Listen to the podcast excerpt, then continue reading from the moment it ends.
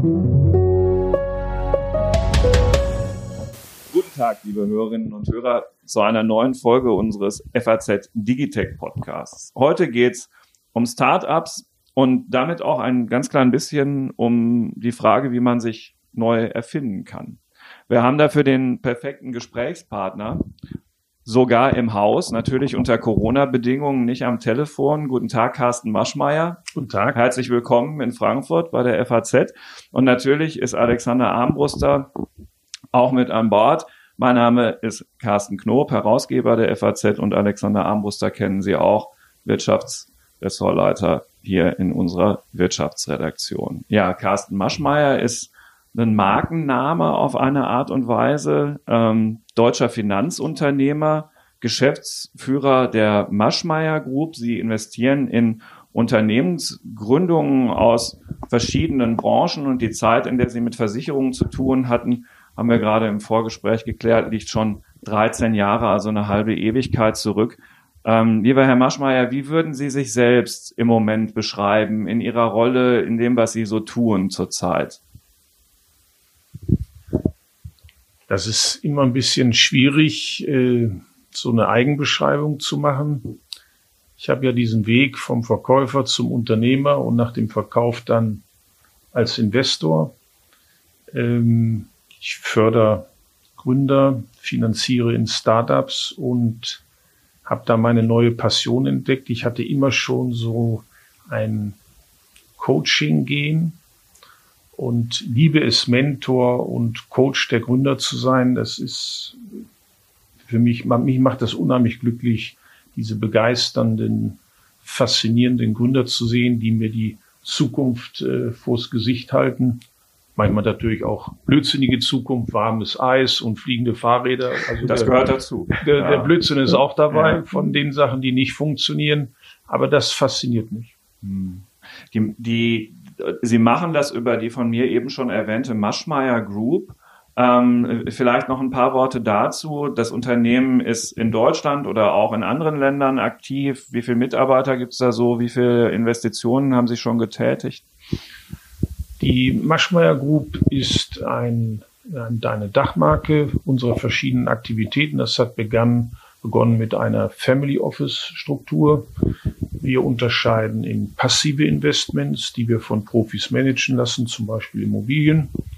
Und aktiv kümmern wir uns um Value-Aktien mit unserem Paladin One-Fonds und die Startups, was ich mhm. hauptsächlich mache. Und da haben wir in Berlin Seed and Speed, die die frühphasigen Investments machen, im Schnitt so 400.000 Euro. Dann haben wir in München Alston Capital, wo wir mit, wo ich mit tollen Partnern und super Investoren äh, Wachstumskapital gebe. Durchschnittsticketgröße 5 Millionen. Und wir haben in San Francisco in, mit unserem US-Team da machen wir früh- und spätphasige Investments sehr opportunistisch, wo es sich also wirklich lohnt. Und für mich gibt es gar nicht zu früh oder zu spät, es gibt nur zu schlecht. Ja. Mhm. Und äh, ich habe nicht das Kriterium. Deswegen denken wir, äh, decken wir den ganzen Chain ab von früh bis spät. Wir können nur West, westliche Welt, also Tel Aviv bis San Francisco. Von Afrika habe ich keine Ahnung. Und so toll manche Sachen in Asien oder in China sind, die haben nicht auf einen deutschen Investor gewartet. Erstens weiß man nicht, ob man dann seine Anteile behält, ob man das Geld da je wieder rauskriegt.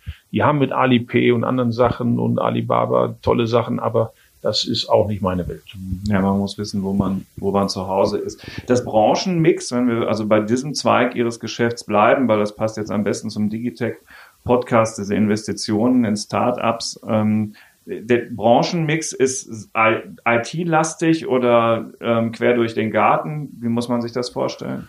Also wir sind aktuell in 85 Startups investiert, äh, überwiegend digital und Tech. Äh, das ist, äh, davon sind wir überzeugt, dass die Digitalisierung so viel Chancen bietet wie früher die Industrialisierung, nur in noch größerem Maße. Äh, und ich meine, jeder würde doch heute sagen, ja, wenn ich bei Apple oder Facebook damals äh, eingesteigen hätte können, das würde ich machen. Und rückwirkend kann man nicht investieren, auch nicht an der Börse. Also muss man äh, sich um die möglichen Gewinner von morgen kümmern. Wir lieben Blockchain, künstliche Intelligenz, äh, Big Data Lösungen, Cyber Security, Robotik. Das sind so die Felder. Gibt es da denn genug in Deutschland, die Sie interessant finden? Sie haben vorhin ja gesagt, das einzige Kriterium ist, was ausscheidet, zu schlecht. Aber gibt es hier genug, gut genug? Also ich habe, äh, bei mir im Leben ist sehr viel Zufall. Ähm, und dadurch, dass meine Frau Schauspielerin ist und viel in Los Angeles ist, war ich eben auch manchmal mit, damit wir auch zusammen Zeit verbringen. Mein jüngerer Sohn lebt seit acht Jahren dort, hat äh, dort studiert und dann bin ich in die kalifornische Startup-Szene gekommen. Und ich war ja 2016 komplett drüben, bis auf paar äh, äh, Rückreisen, die auch steuerlich nötig sind, damit man nicht gleich äh, in der US-fiskalischen Welt ist. Und da habe ich gemerkt, das ist eine andere Liga, aber ich bin Deutscher, ich bleibe auch in Deutschland. Wir haben gute Gründer in Deutschland, äh, aber wir machen eben nicht nur Deutschland, wir machen ganz Europa inklusive Israel und eben USA. Bekannter sind die US-Deals. Mhm. Es sind höhere Exit-Erlöse, aber es ist auch teurerer Einstieg. Mhm. Also wenn da ein Startup für eine Milliarde verkauft wird, das würde in Berlin für 200 Millionen verkauft werden. Aber damals war die Seed-Runde 50 Millionen Valuation und hier in Berlin wäre sie fünf gewesen. Okay. Was sind denn die spannendsten Gründe, die Sie zuletzt hier gesehen haben, sozusagen ganz persönlich, bei denen Sie sagen, das hat mich wirklich fasziniert? Und wo Sie dann vielleicht auch sogar dann eingestiegen sind? Ja, ich kann äh, zwei, äh, sogar drei aktuelle Fälle nennen. Äh, wir sind vor kurzem bei NECT eingestiegen, die Personenidentifizierung. Gerade jetzt durch Corona ist ja sehr viel kontaktlos, berührungslos, stay at home. Und es haben ja eine Menge Leute auch bei Fördergeldern probiert, sich als eine GmbH auszuweisen, die es gar nicht gab. Äh, mittlerweile greift die Bundesagentur für Arbeit darauf zurück. Die sind wahrscheinlich, was die Identifikationssoftware angeht, äh, Marktführer. Da sind wir eingestiegen. Vor kurzem Reinvent. Äh, das macht Professor Ude in München aus Daten quasi Gebäude bauen. Ich habe das äh, überhaupt nicht gewusst, dass äh, oft auf größeren Baustellen 40 verschiedene Software Module irgendwie durch die Gegend kreisen und die bauen quasi ein Dach drüber, dass das alles äh, organisiert ist. Oder in Neunkirchen im Saarland Neodigital, der erste digitale Vollversicherer in Deutschland, die jetzt schon 150.000 Kunden haben und wo wirklich 99,4 Prozent digital ist und der Antrag zur Police irgendwie paar Sekunden dauert. Also das sind äh, so Startups, die wir in diesem Jahr kennengelernt haben, die mich faszinieren. Das war Alstin, also größere Investments, kleinere in Berlin haben wir getätigt mit Seed in Speed Engine Side in Jena, Cyber Security, die also mhm. mit einer Softwarelösung sofort dafür sorgen, dass das Unternehmen sofort weiß, wo sind meine Schwachstellen oder ZK Systems, die eben äh, Maschinen, die eigentlich sonst vermietet werden, inklusive Software, dass das sofort funktioniert. Also sehr, sehr gerne äh, Digital- und Tech-Lösungen. Sind denn die Gründer, die Sie hier treffen, das haben Sie schon gesagt von, und erzählt von Ihrem Jahr in den USA, geben die sich anders als die Amerikaner? Treten die anders auf? Vermarkten die sich anders? Denn was mir zum Beispiel auffällt, ist, die Amerikaner sind unglaublich gut darin, wirklich auch im Marketing. Und jetzt nehme ich nicht nur die ganz exponierten Personen, auch wie in Elon Musk zum Beispiel, sondern auch, wenn ich ein Unternehmen, das natürlich längst etabliert ist wie Google, die haben aber auch eine Roboterauto-Tochtergesellschaft, die kommerziell noch nicht wirklich erfolgreich ist, aber die machen das vom Marketing her relativ geschickt. Da fährt das Auto dann ähm, nochmal zwei Kilometer weiter, dann kommt wieder, ich spitze mal ein bisschen zu, ein Blogbeitrag, jetzt haben wir das geschafft und das. Und der deutsche Ingenieur oder Entwickler, der ist zurückhaltender. Stimmt das? Ist das was, was Sie so erleben? Ich kann das ein bisschen beurteilen, weil ich ja den unmittelbaren Vergleich mhm. habe, was mein US-Team in South Park, San Francisco, South Park ist ja so Wall Street of Venture Capital, wo alle Venture-Fonds sind. Ja. Was wir dort erleben, die machen das ganze US-Geschäft, auch Lateinamerika, Südamerika und was ich hier in Deutschland, Europa erlebe. Ich habe das Gefühl, dass äh, drüben eine andere Geisteshaltung ist. Die Gründer sind auch einem anderen Schulsystem entsprungen. Die, die fangen in der zweiten, dritten Klasse an, quasi etwas zu präsentieren, vor der Gruppe vorzutragen. Nennen wir das Pitch Light. Ja, mhm. Äh, da, da lernen wir noch, wie viel Liter Wasser durch den Nil fließen und wie lang der ist und wann Napoleon auf welcher Insel wie lange war. Äh, das ist vielleicht nicht so ganz modern. Können wir auch über Bildung reden, dass wir digitale Bildung machen, unternehmerische Bildung. Dann kommt etwas dazu, dass die Amerikaner sehr schnell wissen, schaffe was Spannendes und sorgt dafür, dass es viele erfahren. Mhm. Sie pitchen aggressiver, offensiver. Sie wollen bekannt werden mit dem Startup. Und in Deutschland ist eine enorme Angst vom Scheitern. Ehe wir nicht genau wissen, dass es super läuft, sind wir mal lieber nicht so laut. Ja. Da fängt jetzt das Problem an. Und weil ich nicht so laut bin, werden nicht so viele Investoren auf mich aufmerksam, nicht so viel Kooperationspartner, auch nicht die Medien.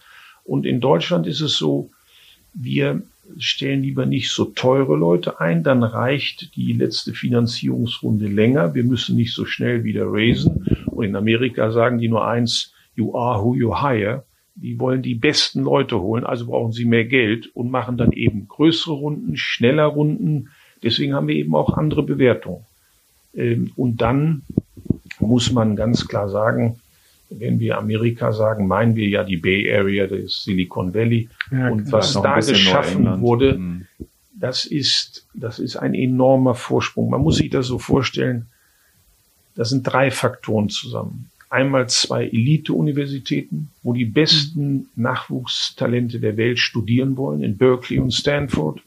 Dann haben wir neun der zehn größten westlichen Tech-Companies sitzen dort. Mhm. Das heißt, ich habe eben die besten Computer Scientists und Wissenschaftler und Tech Guys und Nerds. Und irgendwann sagen die, ich habe jetzt Zuckerberg genug reich gemacht, jetzt gründe ich was eigenes. Und dann sind dort alle Investoren, die aber auch schon Milliarden verdient haben. Und wenn ich Milliarden Gewinne gemacht habe, dann bin ich offensiver, mutiger, positiver, auch jungen Leuten mal zu sagen, jawohl, ich gebe euch 50 Millionen, ich verstehe, ihr braucht so viel Geld, um den Durchbruch zu schaffen. Das kann man nicht vergleichen und das führt zu dieser unterschiedlichen Einstellung.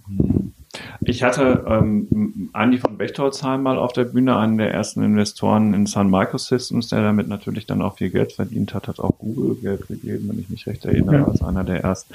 Der sagte Studenten an der TU Darmstadt ganz Ähnliches, etwas anders verpackt. Er meinte, jetzt denken Sie doch mal etwas größer. Ja, da waren auch vorher Start-up-Ideen gepitcht worden. Viel zu wenige von ihnen denken daran, dass sie ein Milliardenunternehmen werden sollen. Das geht in dieselbe Richtung, ne? Also so ein bisschen klein-klein immer hier bei uns in Deutschland. Ähm, es ist so eine Denke, wenn ich keine große Finanzierungsrunde mache, habe ich mehr Anteile. Wenn ich äh, nicht so teure Leute einstelle, äh, reicht das Geld länger. Aber man muss sich mal vorstellen, was man da sagt. Wenn ich nicht teure einstelle, ich sage immer, warum? Ja, die Guten sind so teuer, sag ich dann. Probiert's mal mit schlechten. das ist ja nun auch nicht die Lösung. Wir haben äh, in Deutschland natürlich zwei Städte, die das recht gut machen. Berlin ist die Hauptstadt für Gründer, da gibt's die meisten Gründer, die meisten Startups. Techmäßig ist München weiter vorne, mhm. äh, gerade was LMU macht und besonders TU ist super. Sie sind vernetzt mit den Großkonzernen wie BMW, Siemens etc. Also Unternehmertum. Ja, ja, das mhm. und da ist ja der Dekan der Professor Friedel. Ich äh, mache da dann und wann äh, auch Unterstützung, auch, auch, auch mal Pitch, also also nicht ich pitche, sondern äh, die, mhm. die jungen Studenten mit ihren Ideen. Und es sind sehr viel Venture Capital Fonds in München. Ja, da ist, ist nicht so viel Frankfurt, also die Fonds sitzen in Berlin und München und wir haben auch tatsächlich das nicht absichtlich gemacht, aber wenn wir heute analysieren, haben wir in Deutschland, in Berlin und München die meisten Startup-Investments gemacht. Da sitzen die meisten Gründer und da sind auch die meisten Investoren. Weil das Cluster natürlich nach wie vor nötig ist, trotz allen digitalen Fortschritten, die erzielt werden, die Kommunikation unendlich vereinfacht haben, aber wo man sitzt, auch physisch, da siedeln sich dann im Zweifel noch mehr an. Und München hat es ja auch tatsächlich geschafft. Die haben ja auch, das sind ja auch die großen amerikanischen Konzerne fast alle vertreten. Und zwar nicht nur mit ähm, einer ja. kleinen Gruppe, sondern die sind eben groß und dann noch die Deutschen, die Autohersteller und die Industrie. Wir sind, wir sind eigentlich äh, weltweit in der Beobachtung, es müssen sozusagen ganzheitliche Ökosysteme entstehen.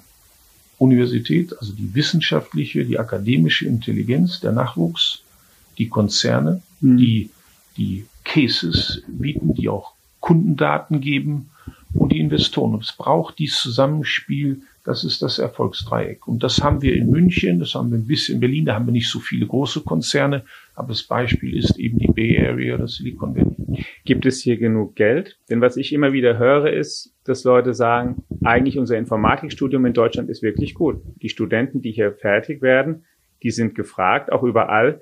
Die promovieren auch nicht selten in Stanford, in Berkeley. Die kommen an die Top-Adressen. Die gehen aber auch rüber, weil sie sagen, naja, da kann ich leicht ein Unternehmen gründen und ich kriege vielleicht auch eine höhere Summe. Kriegen die dort dann zum, im, im Zweifel auf einen Schlag eben mehr Geld als von Ihnen? In Deutschland haben wir bisher nicht genug Exits gehabt.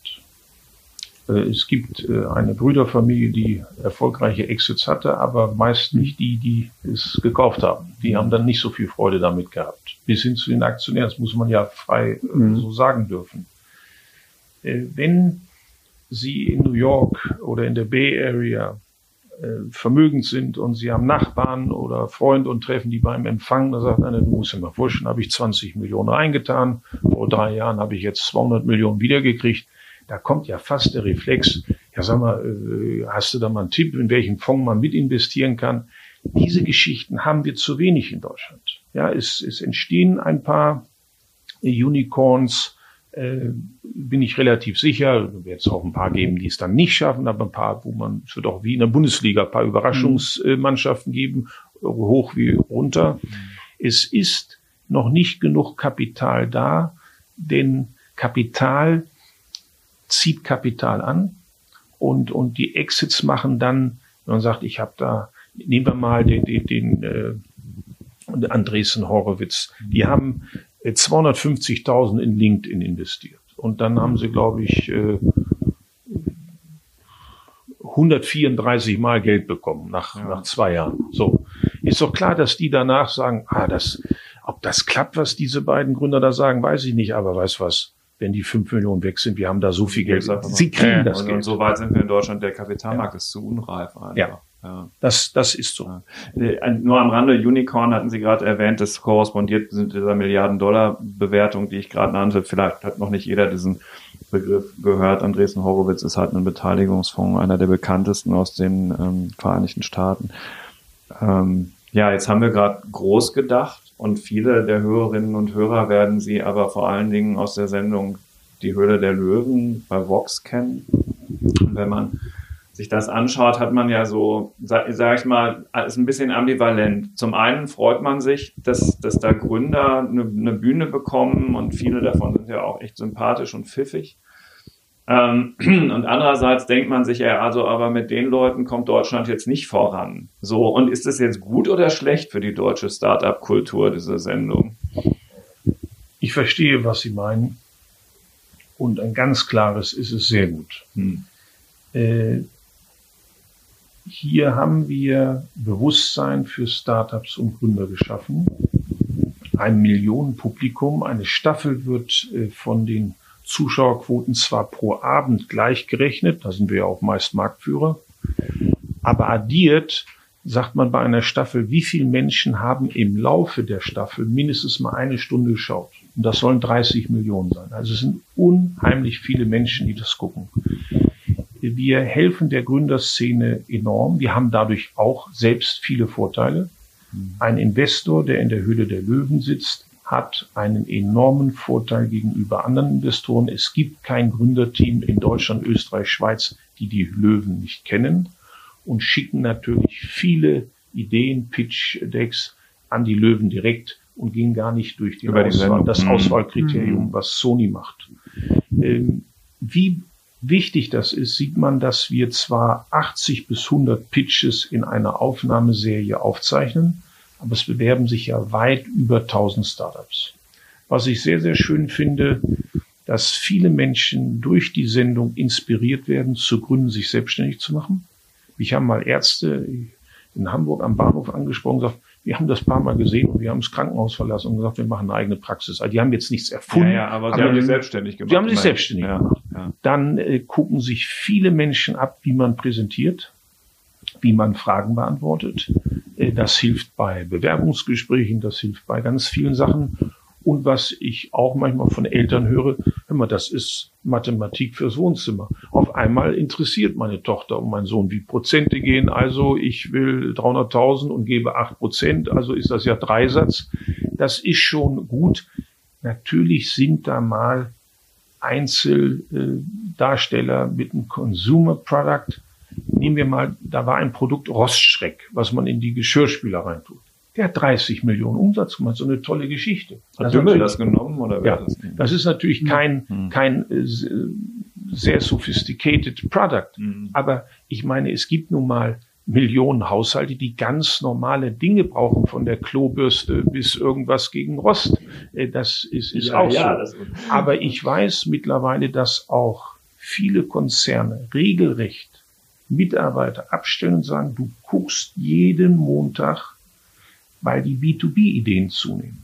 Weil die einfach, die, das wird gescoutet. Wir haben das jetzt bei Green Monkey gehabt. Ich weiß nicht, das ist diese Panzerfolie für Handys, mhm. wo ja enorm Verpackungsmüll entsteht und trotzdem hat in dem kleinen Laden nicht jeder alle Hüllen. Ja, ich habe den ja, Pitch gesehen, ja, die haben ja, so eine, ja, im Wesentlichen haben die die Maschine entwickelt. Ja, ja genau. und, und diese Panzerfolie. Ja. So, und der hat 120 B2B-Anfragen weltweit innerhalb von 24 Stunden gehabt. Aus Kanada, aus Mexiko, aus Israel, aus Griechenland. Also die Konzerne gucken die Sendung mit ihren B2B-Scouts und sagen, pass auf, wir wollen keine Idee verpassen, keinen Trend verpassen. Vielleicht kaufen wir das Startups oder kooperieren oder machen noch ganz schnell, ehe der die Patente nicht durch hat. Also es wird auch von der Seite geguckt. Das heißt, es inspiriert wirklich. Also es ist aus Ihrer Sicht, es hilft Unternehmen, es hilft natürlich Ihnen als Investor, es hilft aber auch den Leuten, die es gucken und sich überlegen, selbst was zu gründen. Selbst wenn da Beispiele kommen, wie ich habe jetzt ähm, da von Let's Act, was ja auch eine gewisse Rührigkeit hervorgerufen hat, auch in Ihren Reihen da, was ja eigentlich gar kein richtig unternehmerischer Ansatz ist. Also auch wenn sowas drin ist, das schreckt nicht ab. Also ich möchte sehr offen einräumen, dass ich bei sowas wie Let's Act natürlich nach einer Minute weiß, ja. Dankeschön. Ja. Äh, aber das ist ein Zusammenspiel, wie wahrscheinlich auch bei Ihnen, wenn Sie täglich Ihre Zeitung drucken oder das Online-Angebot, dass es ein Mix sein muss.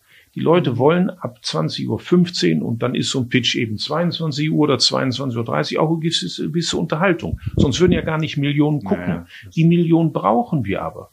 Denn für die Gründer ist es ein enormer Vorteil, dort aufzutreten. Erstmal, welches Gründerteam kann vor fünf Investoren gleichzeitig mhm. pitchen?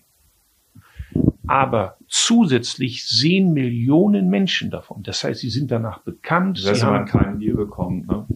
Selbst wenn man keinen Deal bekommt. Genau. Wir haben ja manchmal sogar das Gefühl, dass manche reinkommen und eine Bewertung aufrufen, die wollen gar keinen Deal, die wollen mhm. einfach die Werbezeit. 20 mhm. Minuten ohne also Kofler immer kurz vorm Herzinfarkt. genau. Sowas, äh, sowas gibt es auch. Und das bringt natürlich die hohe Quote. Deswegen, wir sind ja jetzt montags und, und haben haushoch, äh, wer wird Millionär geschlagen? Fast doppelt so viel Einschaltquote. Das ist der Mix wenn es reine, ich habe ja selber eine andere Sendung mal probiert bei Sat 1, Startup, wer wird Deutschlands bester Gründer? Das war viel fachlicher, viel sachlicher. Wie entwickelt man ein Logo? Wie geht's zum Patentamt?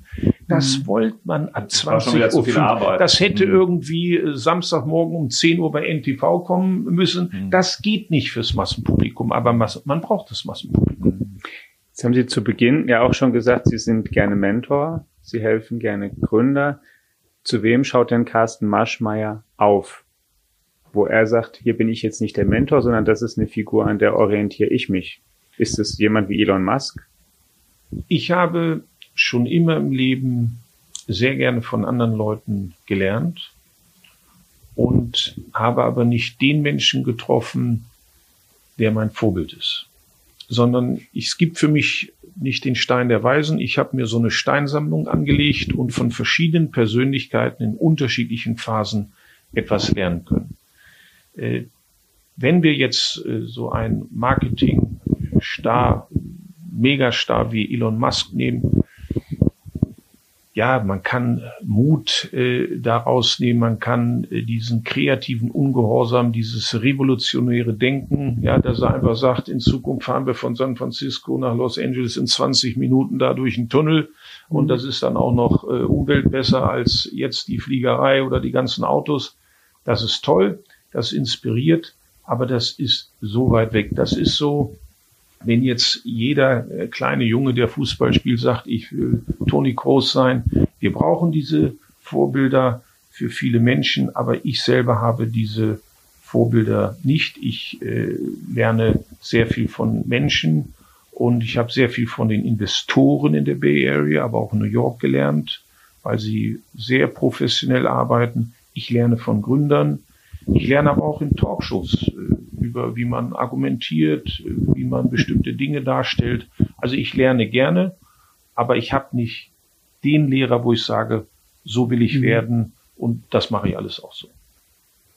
Wenn Sie auf verschiedene Technologien gucken, die momentan ja zum Teil wirklich gehypt werden, da gibt es sowas wie KI, dann gibt es ähm, ähm, jetzt mal Neurotechnologie im weitesten Sinne, wo Sie auch ja unternehmerisch aktiv sind. Gibt es da was, wo Sie sagen, da hängen Sie jetzt mehr dran als an anderem? Da ist nicht sozusagen die Rendite auch im Vordergrund, sondern da ist wirklich was, ähm, wo ich sehe, da, da ähm, wie die Amerikaner sagen, nein, nicht ethisch, wie die immer sagen, wo sie, wo sie aber ähm, für mehr als für ein Unternehmen was ändert, sondern vielleicht für ganz viele Menschen. Ja, zwei Sachen faszinieren mich besonders. Einmal Themen wie künstliche Intelligenz. Mhm. Ich finde das faszinierend. Bin natürlich sehr, sehr traurig, wie wenig die, der deutsche Staat macht. China gibt 100 Milliarden Dollar, die USA auch. Ganz Europa zusammen 20 Milliarden. Aber diese 20 Milliarden, die kann ein Tech-Konzern in Kalifornien selber mhm. investieren. Da muss der nicht ganz Europa zu haben. Äh, wir sind investiert in äh, XP Labs in München. Das ist diese Daten, diese Dunkelverarbeitung, also Daten lesen. Früher, wenn Versicherungen meinetwegen 20.000 Briefe oder Mails am mhm. Tag bekommen, die Maschine liest das. Sagt, der ist umgezogen, der hat eine neue Kontonummer, da ist ein Kind gekommen, da ist eine Oma verstorben. Wird alles gelesen, das ist super. Das ist der Ramin, der das gegründet hat, der hat die Worterkennung äh, mhm. erfunden. Also wenn Sie schreiben, ich hab dich, dann kommt lieb. Der mhm. war das, das hat er an Nokia verkauft und danach gegründet. Mein Steckenpferd ist äh, Brain Health in München. Mhm. Das hat Professor Holzbohr gegründet, der frühere Chef vom Max Planck Institut genau. für Psychiatrie. Äh, da ist ähm, Herr Humer, Dr. Humer, früher Vorstandsvorsitzender mhm. und äh, dann Verwaltungsratspräsident ist der Aufsichtsratsvorsitzende, die eben Depressionsdiagnostik und Therapie machen. Wir haben Tests, um zu wissen, äh, welche genetischen oder welche Moleküle haben sich da angesammelt und dann auch Therapie, also Compounds. Mhm. Das fasziniert mich sehr und ich hoffe, wir haben 300 Millionen Menschen weltweit, die an Depressionen und Angsterkrankungen, Schlafstörungen etc. leiden, dass wir dort helfen können. Zwei Tests sind auf dem Markt und ich bin sehr optimistisch, was die machen. Und ich habe ihn kennengelernt. Das ist jetzt fast zehn Jahre investiere ich da und habe gesagt, ich finde das so toll, ich helfe Ihnen. Ich wollte eigentlich spenden, sagt er, nee, lassen Sie, ich möchte das gründen, investieren Sie. Hier würde ich mich nicht mal ärgern, wenn das nicht zu einem wirtschaftlichen Erfolg führt, aber ich habe hier versucht, diese dunkle Krankheit, die ja für die Menschen und die Familien, die jemanden haben mit der Krankheit, enorm belastend ist, dann äh, ein, versucht, einen Social Impact zu leisten. Darf ich nochmal zur Höhle zurück kurz? Klar. Ja, genau.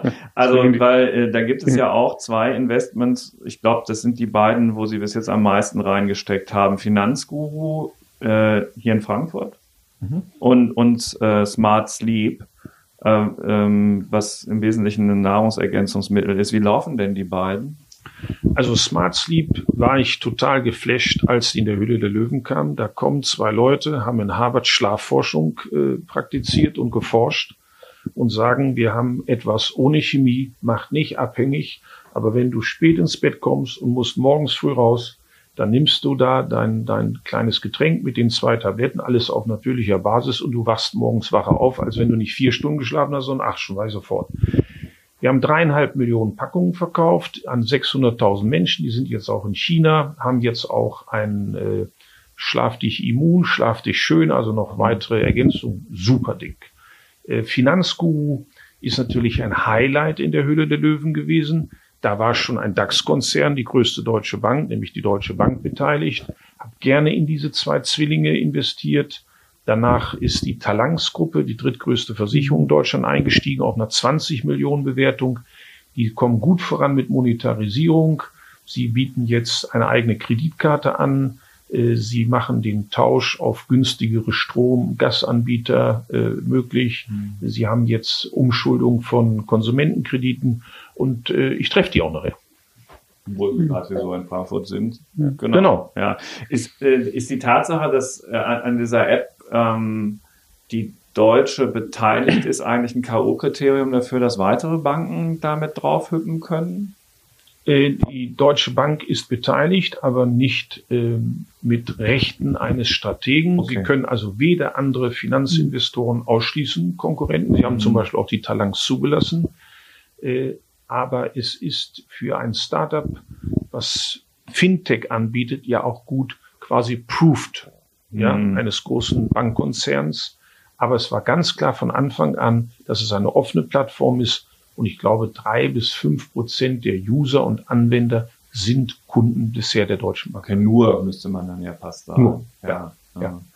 Ähm, und ist diese App nicht eigentlich auch, ist ja mehr als eine App, steckt ja, also nicht jetzt falsch verstehen. Ähm, worauf ich hinaus will, ist, sagen wir mal, es ist ein IT-Unternehmen, ist, ist das nicht auch gemessen an dem, was wir vorher besprochen haben, nicht zu sehr die Ausnahme in der Höhle der Löwen? Kommen da nicht letztlich zu wenige, die in diesem Bereich unterwegs sind, wo wir jetzt ja alle drei am Tisch gesagt haben, das ist eigentlich der spannendste, mit Daten was zu machen? Also mich hat ja Sony vor fünf Jahren in die Hülle der Löwen geholt, weil ich eben Digitalinvestor bin, weil mich die Tech-Sachen interessieren. Wir hatten ja vorher eine andere Zusammensetzung und äh, Finanzguru vor zwei Jahren war eine dieser positiven mhm. Dinge. Wir haben in dieser Staffel mehr Tech. Äh, ich kenne ja schon alles, was bis April ausgestrahlt wird, weil wir die Aufzeichnungstage logischerweise hatten. Gerade äh, jetzt am Montag kommt eine tolle Tech-Sache, äh, wo ein Gründer etwas darstellt, wie man Umwelt, Energie, gerade für den Autoverkehr, das wird faszinierend. Mhm. Also wir haben das mehr, es kommen nachhaltigere Produkte, zum Beispiel Green Monkey ist ja vor allem nachhaltig. Dieser Plastikmüll, das ist ja weltweit ein Problem, auch in Deutschland logischerweise. Wir haben das mal Weihnachten erlebt. Der Geschenkehaufen ist bei uns ohnehin zu groß. Wir schimpfen jedes Jahr und leider passiert es dann immer wieder. Aber als wir ausgepackt haben, war der Haufen der Verpackung fast größer als vorher, als das noch schön eingepackt war. Und manchmal ist es fast so, je kleiner ein Gegenstand ist, umso größer muss die Verpackung sein. Das ist nachhaltig. Wir werden künstliche Intelligenzprodukte sehen in der Höhle der Löwen mehrfach. Wir haben auch in äh, zwei investiert, da kann ich jetzt nur nichts ja, äh, vorwegnehmen. Ja, ja. Also es ist äh, interessanter, der Mix ist besser geworden und trotzdem wird eben auch sowohl für den, Entertainment-Faktor für die Zuschauer, aber eben auch mal fürs Regal. Millionen Menschen gucken das und sagen, nächsten Morgen weiß ich schon, ich bin bei Karstadt, da ist das Höhle der Löwen Schaufenster und dann gibt's eben den äh, Ausguss fürs Bier, dass das genau, schmeckt. Den, den kann ich dann da kaufen ja, oder bestellen. Genau. Ja. Das ist in der Tat immer wieder faszinierend das, äh, ich, ich weiß nicht, ich, ich, du bist jetzt nicht so ein Stammseher, alle deine Kinder sind noch nicht groß genug für die Höhle der Löwen. So ist es ja. Die sind, ja, ja, ja. Die sind fünf also, und sieben jetzt. ähm, bei uns auf dem Sofa ist das schon so ein Spiel, dann heißt es immer sofort, das macht der Dümmel. Das ist derjenige, der also ja, ja, ich, ich, blöd bin ich auch ja, nicht, ne? Das, ich, also ja auch, ich erkläre es ja auch für ein paar Hörer mit, weil also okay. so viele, wie es jetzt sozusagen sehen, es wird jetzt auch nicht jeder, nicht jeder sehen. Ja, genau oder Autopolitur oder solche Sachen landen dann ganz gerne mal eben dort. Und für diese Green Investments ist ja ähm, äh, Rosberg jetzt wahrscheinlich auch hauptsächlich mit rein. Also ähm, als äh, Astrid Quentel, die Producerin und Chefin von Sony Deutschland, die Idee hatte, hat sie mich gefragt, ob ich den Kontakt herstellen kann. Und äh, ich glaube, es war Sony sofort bewusst, äh, Nico Rosberg kommt sicher nur, wenn Nachhaltigkeit, wenn Mobility dabei ist. Was ich bei Nico toll finde, er ist sehr viel erfahrener als viele Löwen, als sie in die Hülle Löwen kamen, weil er schon in Startups vorher viel investiert hat. Und äh, er will nicht nur Geld verdienen, er will auch Dinge verändern. Ich finde, er passt sehr gut in die Sendung und hat sich, der war vom ersten Tag voll da. Klar ist ein Medienprofi, hm. der brauchte keine lange Eingewöhnungszeit. Hm. Ich glaube, er war vor allen Dingen sauer, dass er direkt den ersten Deal, den er haben wollte, nicht gekriegt hat. Also jedenfalls haben die, das passiert, haben die das so zusammengeschnitten. Das ist ja alles, wie man sieht, zusammengewürfelt. Das also das Zusammenschneiden ja. äh, möchte ich mal erklären. Wir selber wissen alle nicht, was wir dort sehen. Ein Pitch dauert am Aufzeichnungstag im Schnitt eine Stunde. Natürlich fragen wir jeden, wie habt ihr euch kennengelernt, wie seid ihr auf den Namen gekommen, mhm. habt ihr Schulden? Mhm. Aber das will man ja nicht 80 Mal in 10 Wochen hören. Das wird dann zusammengeschnitten und wir wissen ja nicht bei einem Aufzeichnungstag, es gibt manchmal drei Aufzeichnungstage hintereinander. Wir haben im Schnitt sechs Stück, am Tag sechs Pitches, 18 Nines. Dann können Sie nicht sechs Nines zeigen. An einem anderen Tag haben, haben wir nur Ja's oder Dümmel macht ja. sechs Deals von sechs Sachen. Das muss natürlich dann über die Staffel verteilt werden. Das ist, ist ja völlig klar. Also das ist wie ein Fußballzusammenschnitt. Mhm. Äh, da kann man natürlich dann sagen, ja, hätten die auch so zusammenschneiden können. Aber man ja. nimmt die spannendsten Szenen und den besten. Hat eine Dramaturgie, logischerweise. Klar. Ja ja, ja. Eine Stunde tatsächlich. Das schrumpft zusammen auf 15 bis 20 Minuten. Also ist ja klar, wenn man immer den alles zeigen würde, was erstmal würden dann viele anrufen, ich könnte auch Löwe werden. Warum? Ja, ihr fragt am Anfang immer, wie seid ihr zusammengekommen? Wie heißt, wie seid ihr auf den Namen gekommen? Habt ihr Schuld? Ich kann das jetzt auch, ich weiß die Fragen. Also das, so leicht ist es ja. Die Routinen, ja. Die Und äh, deswegen kriegen wir auch manchmal äh, in Social Media, ja, ihr habt ja nicht mal das gefragt. Natürlich haben wir gefragt, nein, nein, ich habe die Sendung nochmal geguckt, ihr habt es nicht. Also es wird dann schon geschnitten. Das weiß aber auch jeder vorher. Ja. Ja gut, man sieht es dann ja auch an den unterschiedlichen Klamotten. Das ist ja ein bisschen irritierend. Ja, wir ziehen uns nicht sechsmal am Tag um. Richtig.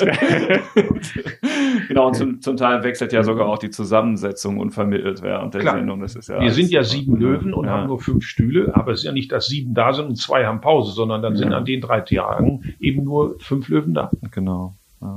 Ja, Wenn wir die Höhle noch einmal verlassen, würde ich gerne noch einmal drauf kommen, weil Sie vorhin schon mal so sehr erfrischend den, praktisch den Stundenplan umgebaut haben in diesem Land mit dem Satz, den ich mir gemerkt habe, wir müssen ja, Leute, heute lernen wir, wie viel Liter den Nil runterfließen.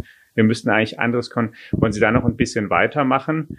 Ähm, ich frage mich ja da auch sehr oft und ist, ist Carsten hat ja schon gesagt, ich habe zwei kleine Kinder, die, ich glaube, sie gehen in eine gute Schule, aber wenn ich selbst könnte, ohne das, also mit meinem Laienwissen, würde ich möglicherweise auch das eine oder andere ändern am Stundenplan. Und ähm, ich habe so ein bisschen eine Devise im Kopf, gut wäre vielleicht ähm, zwei Fremdsprachen in der Schule, ja, aber vielleicht eine echte und eine Programmiersprache. Ist das sowas, was Sie unterschreiben würden? Oder was müsste da noch raus? Weil das, das ist sozusagen, ich habe dann ganz paar ähnliche Gedanken. Wir lernen sehr viele Fakten, aber die Fakten, die ich lerne, die habe ich natürlich heute auch sowieso ständig dabei im Smartphone. Jetzt kann man sagen, okay, ich habe, wenn ich die alle nicht weiß, dann bin ich vielleicht nicht so allgemein gebildet nach einem klassischen Maßstab, aber vielleicht ist das halt auch gar nicht mehr angemessen. Wie bauen Sie denn den Stundenplan um? Ich würde schon bei den Kinderbüchern und den Geschichten, die wir den Kleinkindern erzählen, ein bisschen anders loslegen. Es sind nicht nur Lokomotivführer und Krankenschwestern, so, mhm. so wichtig die Krankenschwestern gerade jetzt in mhm. diesem traurigen Corona 2020 sind. Ich würde da also schon anfangen und äh, wir brauchen digitale Ausbildung und Fortbildung. Wir haben das jetzt gesehen bei den Schulen, dass gerade, ja, das ist elitär, dass die internationalen, die amerikanischen Schulen sehr wenig Probleme hatten, alle Schüler gleich online zu unterrichten, die Lehrer mit denen geskypt haben etc. Und manche Schulen hatten die Lehrer nicht mal einen Laptop. Also äh, wir müssen erkennen, die wichtigste Fremdsprache nach unserer Muttersprache wird die digitale sein ja, wie wir früher da mit Rechenschiebern gearbeitet haben oder mein erster Texas Instrument äh, Rechner, erstmal was das gekostet hat und wie kompliziert der war.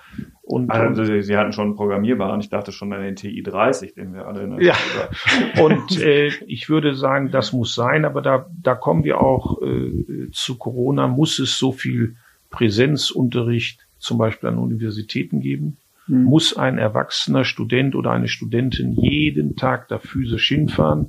Das geht jetzt alles online. Wir werden uns daran gewöhnen, so wie auch viele jetzt Homeoffice arbeiten. Äh, einwählen wird das neue Fliegen sein. Ähm, wir können sehr viel mehr E-Learning machen. Ich finde es katastrophal, wie der Staat selber seine Dienstleistung konservativ anbietet, dass man nicht also einen beim Bürgeramt online Personalausweis verlängern kann, dass wir nicht das mhm. äh, Online-Rezept haben. Also wir können da viel, viel besser werden. Ist Corona dafür ein Katalysator, so blöd es klingt oder so abgetroschen? Jede Krise ist eine Chance oder eine, die man nicht verschwenden soll. Sehen Sie da was, dass da wirklich was in Gang kommt, jetzt was bleibt? Oder weil auf der anderen Seite merken wir auch immer wieder bei vielen Menschen, naja, es gibt jetzt auch das Bedürfnis, hoffentlich ist es bald rum und hoffentlich können wir wieder zurück zu dem, wie es davor war. Ja, da möchte ich äh, zwei Aspekte ansprechen. Einmal Corona, so sehr ich bei jungen Leuten den Fun-Faktor verstehe. Die wollen Spaß haben. Im mhm. Urlaub, auf den Plätzen, an den Bars. Es ist unverantwortlich. Ich habe fast das Gefühl, als wenn es Bonus gibt, je enger man zusammensitzt. Äh, mhm. Ich habe das im Berliner Büro erlebt. Wir haben auf jedem zweiten Stuhl steht, hier sitzt Corona. Also da ist ein Zettel, da kann man sich nicht hinsetzen. Und trotzdem im Flur, in der Cafeteria zu eng. Und ich habe neulich das Beispiel gesagt, stellt euch vor, euer Nachbar hätte eine kleine, süße, hochgiftige Schlange auf der Schulter. Nur als ich es ausgesprochen habe, gleich Oberkörper zurückgebeugt. Das Problem ist, der Virus ist unsichtbar. Mhm. Und wir Menschen sind Kopiermaschinen, wir können Maschinen, Kopiermaschinen, wir können ihn reproduzieren, obwohl wir vielleicht noch gar nicht erkrankt sind. Und die Unsichtbarkeit ist das Problem. Viele Menschen haben deshalb ein schlechtes Zeitmanagement, weil Zeit nicht so greifbar ist. Und ein unsichtbarer Virus. Also wenn da ein Radfahrer wäre und hätte hinten äh, auf dem Sattel irgendwie ein Skorpion sitzen, da werden wir aber ganz anders äh, schreiend ja. weglaufen. Die Unsichtbarkeit ist ein großes Problem. Ich hoffe, dass die Eigenverantwortung zunimmt. Ich bin für bundesweit einheitliche Kriterien, aber die dann regional, wenn nötig, äh, umgesetzt werden. Und äh, Corona ist natürlich umgekehrt ein Katalysator für Digitalisierung. Selbst traditionellste Konzerne haben jetzt gemerkt, wir können nicht so weitermachen wie bisher. Wir haben einen riesen äh, Rückstand und ähm, in dem Wort Reaktion steckt ja auch das Wort Kreation. Sie müssen nur das K oder in Englisch das mhm. C mhm. tauschen. Creation and Reaction. Und in Challenge steckt Change. And the change is a chance. Als wir äh, die Finanzmarktkrise hatten und viele Menschen wenig Geld hatten, kam die Sharing-Industrie auf. Ja, wo man sagte, ich vermiete meine Bude, mhm. ich fahre Leute mit meinem Auto hin und her, um Zusatzeinnahmen zu schaffen so dass jetzt viele Gründer einfach sagen, Moment, nicht mehr nice to have, must have, was ist jetzt äh, äh, kontaktlos, berührungslos, was wird das neue Leben sein? Ich glaube, dass da sehr, sehr viel passiert, bin aber enttäuscht, wie die KfW die guten Ideen der Politik umsetzt, was die Förderung mhm. Äh, der Start Startups angeht. Wieso? Milliarden werden an Traditionsunternehmen mit Geschäftsmodellen von gestern vergeben, mehrfach sogar vergeben. Es bekommen Forschungsinstitute, wo Bill Gates und Pfizer investiert sind, hunderte Millionen Zuschuss. Gut, das kann man als strategisch-taktisches mhm. Investment, um Zugriff auf Impfstoff zu haben, noch sehen. Aber das größte deutsche Unternehmen ist die Startup-Szene mit circa einer Million Menschen. Und wie bürokratisch, wie ablehnend diese Startups behandelt werden und dann bekommen oft nur die Startups Geld, wo die Fonds investiert sind, wo die KfW schon drin ist. Also das ist eine aus Sicht der Gründerwelt äh, Eigenbevorzugung, die sehr, sehr schade ist. Gleichwohl bin ich nicht retten jeden. Mhm. Also ob Traditionsunternehmen oder Startup. Wer vorher nicht genug Kunden hatte oder im Abwind war oder sowieso nie äh, Erfolg hatte, der braucht jetzt nicht durch Corona äh, ein, ein zusätzliches Zombie-Unternehmen werden. Also die Corona zerstört die Gegenwart. Ich hoffe, dass äh, diese Fördergelder besser vergeben werden, schneller vergeben werden, dass wir nicht durch Corona auch noch die Zukunft verlieren. Wir haben USA so einen Abstand, China hat uns überholt. Ich hoffe, dass wir die Zukunft retten. Wo sehen Sie sich, Stichwort Zukunft, in zehn Jahren? In zehn Jahren hoffe ich, dass äh, meine Söhne äh, das mit mir gemeinsam machen und ich ein, äh, beim Thema Life-Work-Balance noch mehr Life habe, was mir dann auch altersmäßig zusteht. Ich hoffe, dass wir dann die potenziellen Unicorns, die in unseren Portfolios sind, zum Beispiel in den USA Modern Health oder Observe AI, die jetzt schon mit paar hundert mhm. Millionen bewertet sind, dass die dann echte Unicorns sind und äh, dass dann mein Buch, was ich über Startups in den nächsten Jahren schreibe, ich brauche ja ein paar Jahre immer für ein Buch, weil ich das nebenbei schreibe, mhm. dass ich da viel für Gründer, aber auch Investoren preisgeben kann. Vielen Dank, Vielen Dank. lieber Herr Maschmeyer. Finanzinvestor, Unternehmer, Investor aus der Höhle der Löwen, jetzt im Digitech Podcast. Danke für den Besuch in Frankfurt Ihnen, liebe Hörerinnen und Hörer. Vielen Dank fürs Zuhören. Wie immer an dieser Stelle der kurze Hinweis auf unsere FAZ Digitech App, in der Sie alle unsere FAZ Digitech Podcasts natürlich auch nachhören können und sowieso laufend über diese Themen informiert werden, über die wir heute gesprochen haben, nämlich spannende neue Entwicklungen in der IT. Machen Sie es gut. Tschüss. Ciao.